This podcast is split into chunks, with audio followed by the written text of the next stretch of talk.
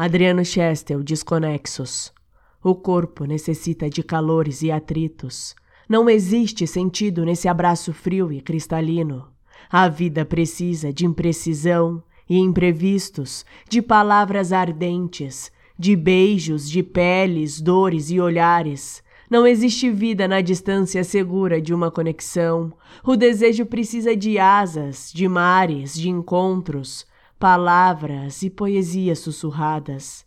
Ele não sobrevive cercado do medo de amanhã.